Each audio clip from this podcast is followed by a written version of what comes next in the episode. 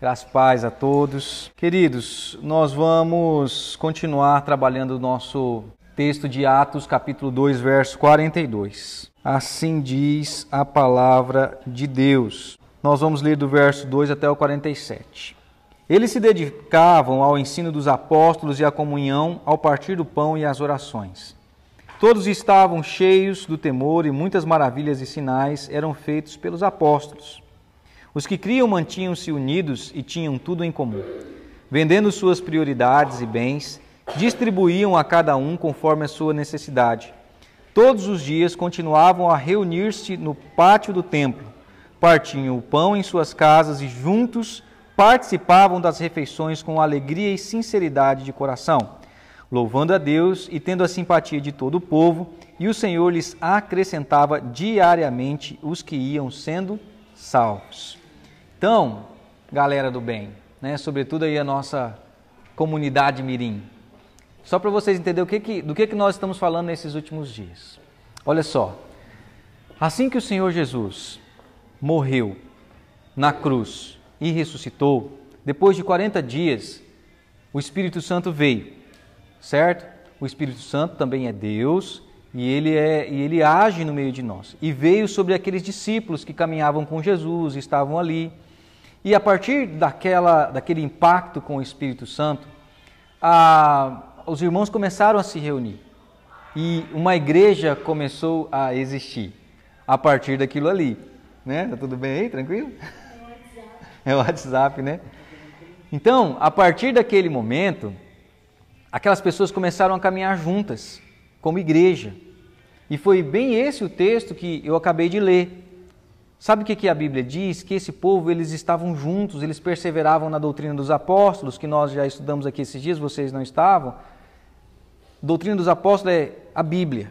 Eles estudavam a Bíblia, eles estavam debaixo, sabe, do, de um relacionamento com os apóstolos. Eles também tinham tudo em comunhão. A comunhão é essa amizade que vocês sabem muito bem o que, que é. Por exemplo, a Sara não gosta tanto de estar, com a Hillary, né? E vice-versa o, o Henry né, e o Caleb, né, a Mirella e a Sara e a Hillary não gostam de estar juntos. Então isso é comunhão, certo? É ter em harmonia, quando a gente gosta de estar na casa das pessoas e gosta de ter as pessoas conosco. E aquela igreja, olha só, para vocês terem uma ideia, galera, olha aqui para mim, ó. Aqueles irmãos, eles viviam em comunhão. Eles gostavam, eles eram amigos uns dos outros, eles estavam ali o tempo todo. E pelo fato de eles estarem ali o tempo todo, eles também repartiam tudo que tinha. Certo? É o que a Bíblia fala aqui, ó. Eles estavam na doutrina dos apóstolos, na comunhão e no partir do pão.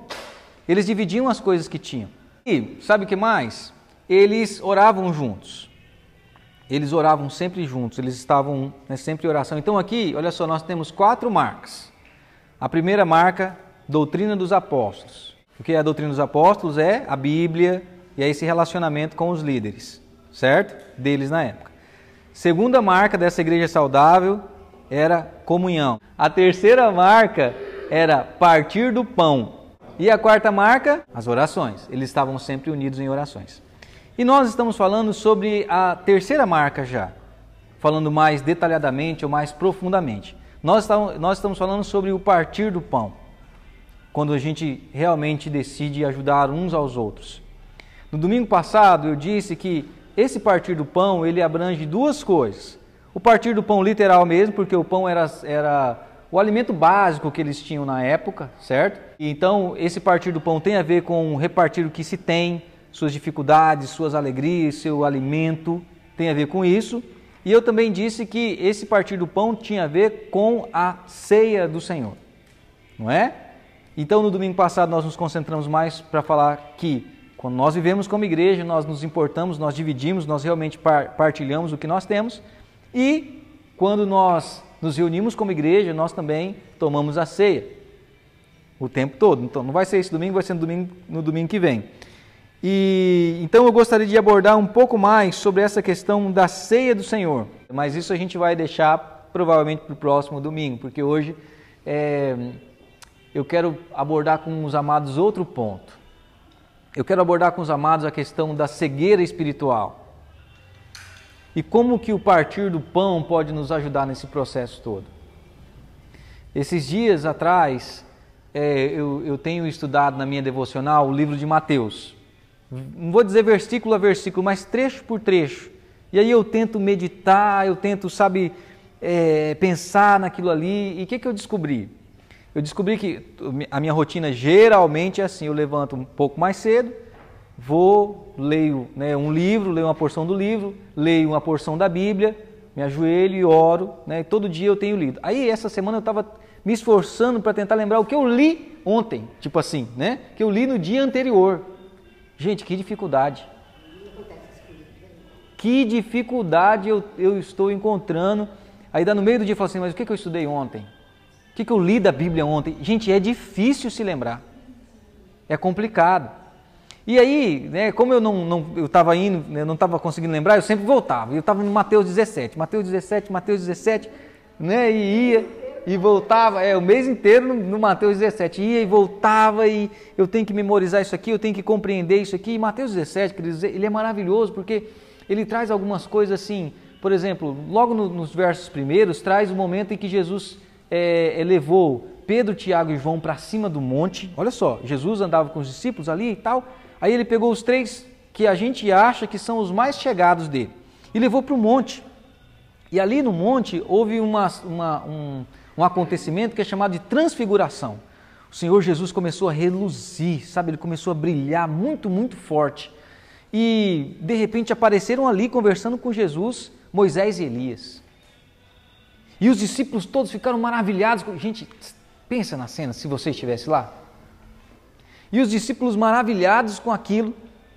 É, Pedro falou assim: ele estava tão feliz, tão alegre com aquela situação, ele falou assim: Gente, vamos fazer três tendas. Tendas eram as casas que eles viviam, era mais ou menos assim, não era bem casa, mas era o lugar praticamente onde eles, eles habitavam, né? Eles habitavam, é como se fossem barracas naquela época. E aí Pedro falou assim: vamos fazer três tendas, Senhor Jesus. Vamos fazer uma para o Senhor, vamos fazer uma para Moisés, uma para Elias, vamos ficar por aqui.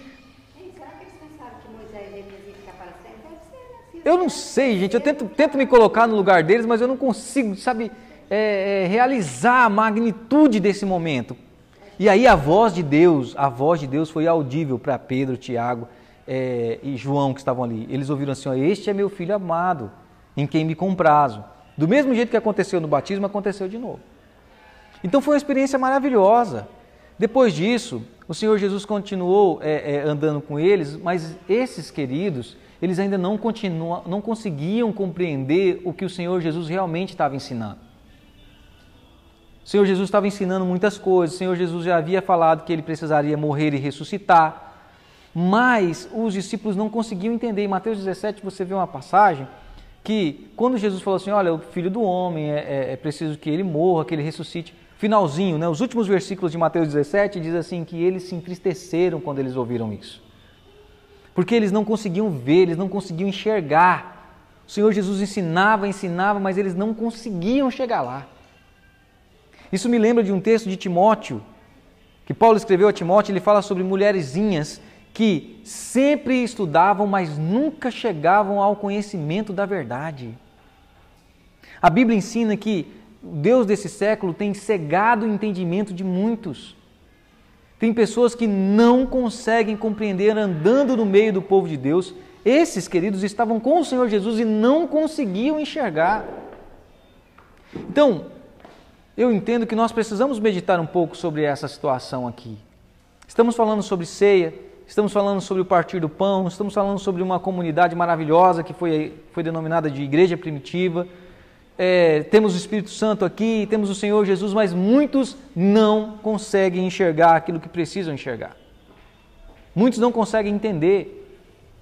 E aí, né, ainda estudando essa semana, eu encontrei uma outra ministração de um pastor chamado Romeu Bornelli.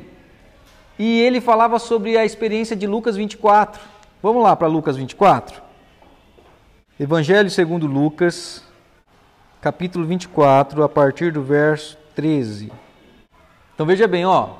O Senhor Jesus falou, falou, falou, ensinou. Ele disse que ele iria morrer, ele disse que iria ressuscitar. Ele explicou o plano para os discípulos várias vezes, mas os discípulos não conseguiam entender. Chegou a hora do vamos ver. O Senhor Jesus não mente, certo? Ele não mentiu. Aí vieram lá no Getsemane os soldados e Judas e prenderam Jesus. Julgaram Jesus. Depois crucificaram e Jesus morreu. Certo? Jesus morreu. E aí ele foi sepultado, ou seja, ele colocaram Jesus lá no túmulo. E aí, no terceiro dia, o que, que aconteceu? Depois que Jesus morreu, ele ressuscitou, certo? Então vamos, vamos imaginar aqui que nós somos os discípulos. Ainda assim, mesmo sabendo das promessas, mesmo ouvindo, os discípulos não conseguiam entender. Por isso que nós estamos falando disso aqui hoje, porque muitos de nós ainda estamos assim. E isso aqui, esse capítulo 24 de Lucas, retrata justamente o terceiro dia, o dia da ressurreição. Jesus havia ressuscitado e olha só, queridos, agora a gente vai fazer uma leitura um pouco mais extensa, então se concentra aí, olha o que estava acontecendo. Lucas capítulo 24, a partir do verso 13, ok? Então, lembrando, Jesus havia morrido, já havia ressuscitado, e aí, olha o que aconteceu no dia da ressurreição. Verso 13. Naquele mesmo dia, dois deles estavam indo para um povoado chamado Emaús, a 11 quilômetros de Jerusalém. No caminho, conversavam a respeito de tudo o que havia acontecido. Enquanto conversavam e discutia, discutiam, o próprio Jesus se aproximou e começou a caminhar com eles. Verso 16: Mas os olhos deles foram impedidos de reconhecê-los. Reconhecê-lo. Olha que coisa engraçada isso aqui que estava acontecendo com esses camaradas. Esses discípulos, eles caminhavam com o Senhor Jesus, eles faziam parte, muito provavelmente, daquele grupo mais restrito que caminhava di diretamente com o Senhor Jesus. Esses dois camaradas aqui.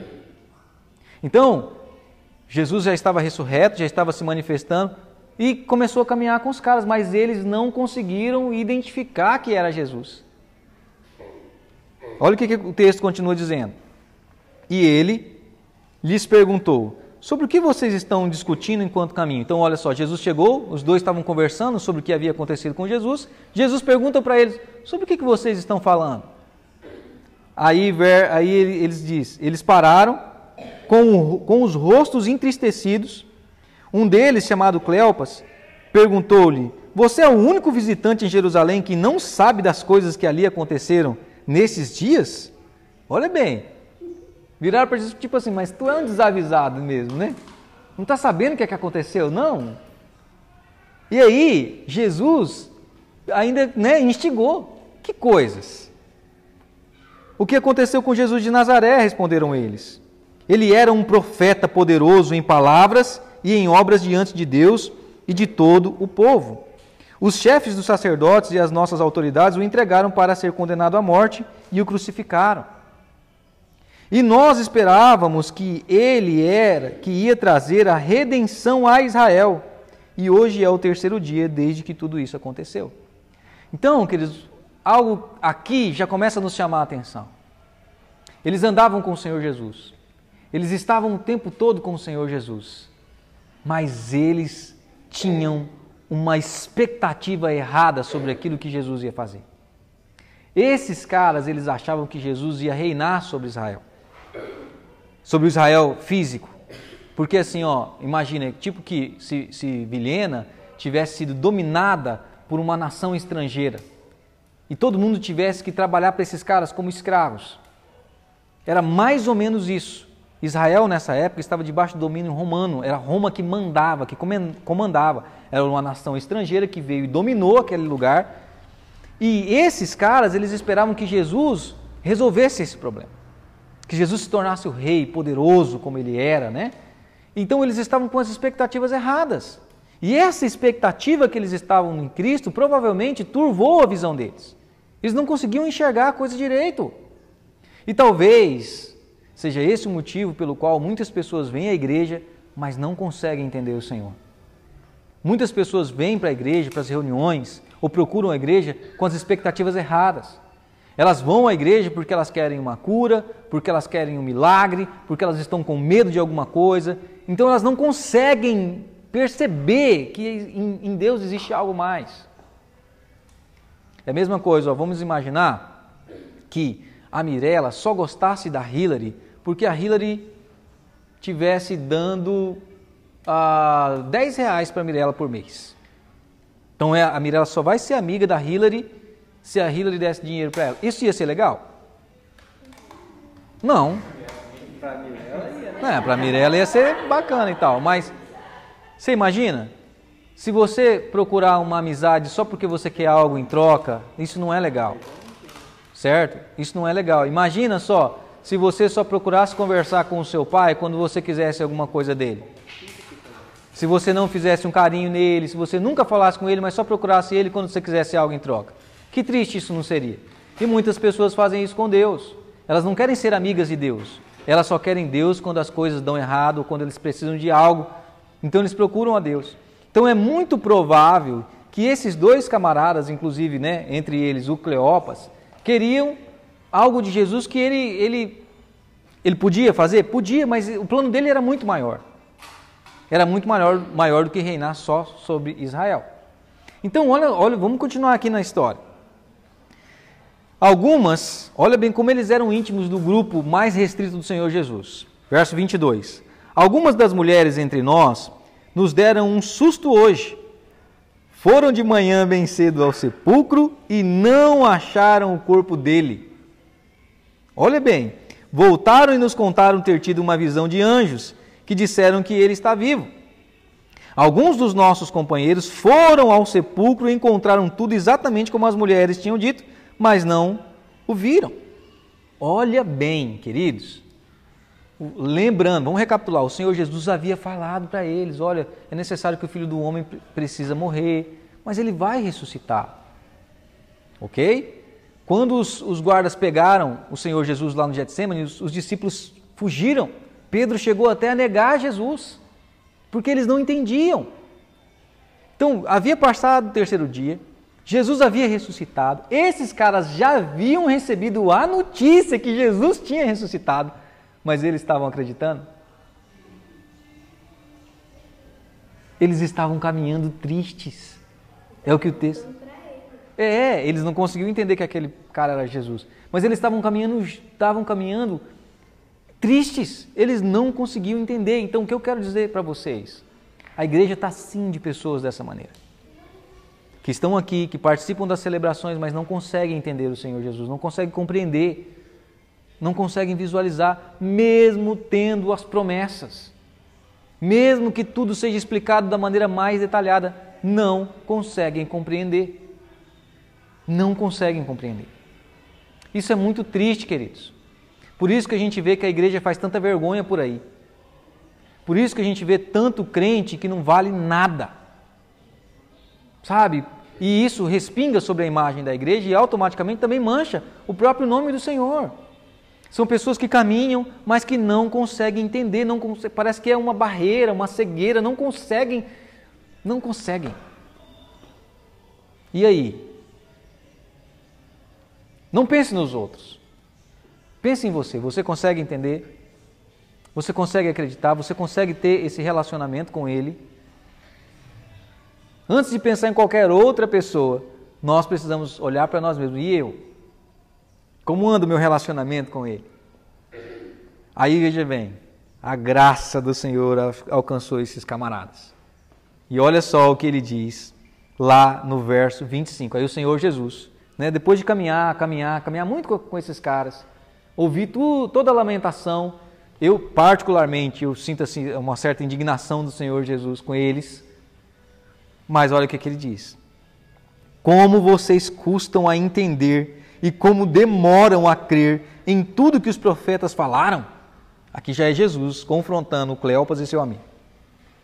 E começando por Moisés e todos os profetas, explicou-lhes o que constava a respeito dele em todas as Escrituras. Então o Senhor Jesus começou a trazer a memória daqueles caras, o que a Bíblia falava a respeito de Jesus e sua morte e ressurreição, mais uma vez. Ao se aproximarem do povoado para o qual estavam indo, Jesus fez como quem ia adiante. Então aí eles estavam caminhando, caminhando, caminhando, aí Jesus falou, tipo assim, ah, vou para cá então, tal. É como se ele fosse para outro lado. Aí, Verso 29. Mas eles insistiram muito com ele e disse: Fique conosco, pois a noite já vem. O dia já está quase findando. Então ele entrou para ficar com eles. Sabe o que estava acontecendo aqui? Enquanto Jesus falava com, ele, com eles, eles não conseguiam entender. Eles não conseguiam enxergar. Mas o coração deles estava ardendo. Jesus estava explicando para eles. E o coração deles era como que queimava. E aqui eu entendo que talvez muitos de nós ainda não conseguimos compreender. Nós não conseguimos enxergar ainda tudo a respeito de Jesus e nem compreender o plano. Mas muito de nós, muitos de nós aqui têm um coração que arde, tem um coração que queima, tem um coração assim, cara, alguma coisa está acontecendo, eu ainda não sei exatamente o que, que é. É como que se ficássemos tateando para achar o interruptor de luz. Eu preciso acender a luz, eu preciso acender a luz e eu não consigo achar, até que um momento a luz vai brilhar. Pedro trata isso em uma das suas cartas. Ele fala que é um processo de iluminação dos olhos. É um processo paulatino, até às vezes demorado, mas que ele acontece. Então eu quero te dizer, não desanime. Não desanime. Se você está no processo, seu coração queima, não desanime. Vamos continuar aqui a história. É, verso 30 e. Qual verso que eu estou, gente? Ah, tá. 30, né? Verso 30. Eu ia lá para o 35, eu só falei metade. Aí Jesus, o que, que Jesus faz? Verso 30. Quando estava à mesa com eles, tomou o pão, deu graças, partiu e o deu a eles. Verso 31. Então os olhos deles foram abertos e o reconheceram, e ele desapareceu da vista deles. Verso 32: Perguntaram-se um ao outro: Não estava queimando o nosso coração enquanto ele nos falava no caminho e nos expunha as Escrituras? Olha bem, queridos, sabe o que me chama a atenção aqui? Foi no partir do pão que os olhos deles se abriram. Talvez eu não sei quanto a você, mas vem uma pergunta aqui. Como assim? Por que no partir do pão? Por que, que as Escrituras trazem isso para nós? Por que, que no partir do pão aqui, especificamente, não há nada por acaso na Bíblia Sagrada? Não tem nada, sabe? Nada, nada por acaso. Mas por que no partir do pão? Eu não sei dizer o porquê no partir do pão, mas o partir do pão para nós cristãos é muito forte. Esse momento da ceia é muito forte. Talvez aqui esses caras, talvez, tá? A Bíblia não fala, mas talvez eles estavam na última ceia com Jesus. Talvez eles estavam lá. Quando o Senhor Jesus partiu o pão, né? E disse: Olha, esse aqui é o meu corpo. Talvez esses caras estavam lá em João capítulo 6, não sei se você se lembra da passagem onde o Senhor Jesus faz um discurso duro. A gente vai estudar ele provavelmente no domingo que vem. Mas Jesus faz um discurso duro para os judeus e para a multidão que seguia o Senhor Jesus. E ele fala assim: Olha, se você não comer da minha carne, não beber do meu sangue, você não tem parte comigo. Jesus, sabe, ele, ele dá uma, uma prensa naqueles caras, fala assim: vocês só estão comigo porque vocês, vocês é, comeram o pão que eu multipliquei. Vocês só estão comigo porque vocês querem ver sinais, vocês querem ver milagres. Então eu vou falar: quem não comer da minha carne, quem não beber do meu sangue, não tem parte comigo. Foi tão radical, tão chocante aquilo ali. Isso já é um spoiler para domingo que vem, tá? Que muitos dos discípulos vazaram, falaram: ah, eu não vou esse negócio de comer carne e beber sangue, estou fora. Desse nível aí, o comprometimento, não, eu não quero. E eles, muitos saíram, muitos abandonaram o Senhor Jesus naquele momento, daquela multidão. Alguns ficaram e o Senhor Jesus virou para eles e disse assim: E vocês? Vocês não querem ir junto? Vocês não querem ir com eles? Aí Pedro vira para Jesus e fala assim: Para onde nós iremos? Para onde que eu vou? Só tu tens as palavras da vida eterna. Então, há uma possibilidade aqui desses caras, nesse momento, trazerem à memória o que o Senhor Jesus ensinou. A carne e o sangue que Jesus estava falando ali, ele estava falando da ceia. Ele estava falando desse momento onde a gente, né, hoje a gente entende que é através do pão e do vinho. Você compreende? Então eu não consigo ainda, é, na minha cabeça limitada, entender tudo ou entender exatamente o porquê que o autor sagrado colocou aqui, exatamente, olha, na hora do partir do pão. Sabe, partir do pão, quando nós nos reunimos para tomar a ceia juntos, sabe, para cear juntos. Eu, eu, espero que não, não seja só uma, uma, uma coisa ritualística, é só uma mais uma obrigação que tem que se fazer. Eu oro para que nós nunca é, venhamos a permitir que isso aconteça conosco. Mais uma obrigação que eu tenho que fazer. Ah, eu vou porque eu tenho que cear. Eu oro, sabe, porque não é só isso. Tem coisas importantes que acontecem no momento do partir do pão. Tem a ver com o meu compromisso com o Senhor, tem a ver com o compromisso dele comigo. Tem a ver com o dia que ele derramou o seu sangue. Sabe, tem, um dia, tem a ver com o dia que ele fez tudo o que precisava fazer por mim. E, e quem sabe as nossas cerimônias, os nossos momentos onde nós celebrarmos a ceia do Senhor, seja algo poderoso ao ponto de, de fazermos o Senhor Jesus presente ali. Não é que o pão se transforma na carne ou que o vinho se transforma no sangue, como alguns acreditam. E esse fenômeno ou esse nome teológico é transubstanciação. Não é que a gente, nós não acreditamos nisso, mas a presença do Senhor deveria ser real, não nos elementos, mas no meio das nossas vidas. Eu quero encerrar esse momento. Eu quero orar por vocês. Mesmo, sabe? Eu, eu gostaria que nós orássemos. A Juliana postou algo, e até isso você vê como Deus foi conduzindo as coisas. Hoje, quando eu, eu sentei para dar os toques finais na pregação, eu tinha dois sermões preparados. E ali, quatro e meia da tarde, eu percebi que não era aquilo.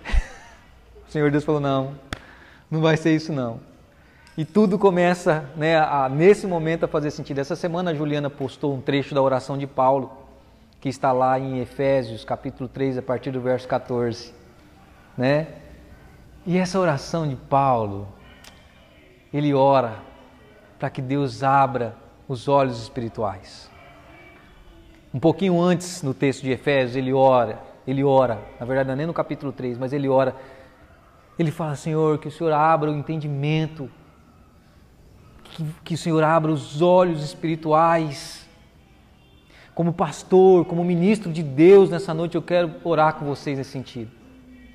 Para que vocês não sejam semelhantes àquelas mulheres descritas lá no livro de Timóteo, que sempre estudavam, que sempre é, aprendiam, mas nunca chegavam ao conhecimento. Eu oro para que vocês não sejam cegos pelas artimanhas malignas, eu oro para que Deus abra o entendimento de vocês, vocês possam compreender, sabe qual é a largura, a profundidade, sabe a extensão, o amor de Deus. Talvez o Senhor Deus ele seja muito mais do que você espera. Você que busca Deus para Ele te curar, você que busca Deus para Ele é, é, te livrar do inferno, você que busca Deus porque quer receber uma recompensa. É muito mais, querido, é um relacionamento de amor real. Ele fala conosco. Ele, ele se alegra com as nossas vitórias, ele se entristece com os nossos pecados e com as nossas derrotas. É muito mais, querido, sabe, é, é caminhar com ele. Lembra de Enoque? Enoque andou com Deus e já não era, porque Deus para si o tomou. O relacionamento deles foi tão, tão maravilhoso que um dia Deus falou assim: Ah, Enoque, não vai para sua casa, não, vem para a minha. Que intimidade que ele tinha. Então, talvez você não consiga se lembrar de tudo aquilo que nós falamos, de tudo aquilo que nós conversamos aqui nessa noite. O que eu quero só deixar muito claro para vocês. Estamos estudando sobre uma, marcas de uma igreja relevante que aconteceu lá em Atos. E muitas pessoas não fazem parte dessa igreja. Muitas pessoas não compreendem as coisas de Cristo, elas caminham com Cristo, elas estão na igreja, mas elas não conseguem entender o que, que é, por exemplo, a ceia, o, o porquê que a gente faz, elas não conseguem entender a vontade de Deus, não conseguem entender. São pessoas que estão cegas, caminham, caminham e vão para o inferno, gente. Sabe o que, que acontece? sobretudo as nossas crianças que estão aqui, ó, vocês querem uma notícia triste? Muitas pessoas vão viver dentro das igrejas, vão fazer tudo achando que está fazendo tudo certinho, mas elas são cegas. E no último dia, quando o Senhor Deus for separar os seus daqueles que não são seus, aqueles muitas pessoas que estavam da igreja não serão escolhidos. E o Senhor Jesus vai falar assim: Olha, eu sinto muito, mas eu não conheço vocês. E elas vão falar assim: Mas como? A gente estava lá, a gente fez coisas para você e tal, como que isso? E eu não quero ser assim. Eu não quero fazer parte desse grupo. Eu quero enxergar, eu quero fazer a coisa certa. Não adianta vocês virem para a igreja e achar que está tudo resolvido porque vocês vão para a igreja. Os pais de vocês estão aqui, ó, na frente, estão ministrando, estão o tempo todo, mas isso não quer dizer nada se vocês não tiverem um encontro real com Deus. Não, não adianta se vocês não entenderem. Então, queridos, eu oro, sabe? Eu oro, eu suplico, eu clamo, na minha alma eu clamo desesperadamente para que Deus, através do Espírito Santo, visite cada um de vocês e abra os seus olhos espirituais e permita que vocês entendam aquilo que Deus tem, aquilo que Deus quer. Amém, queridos?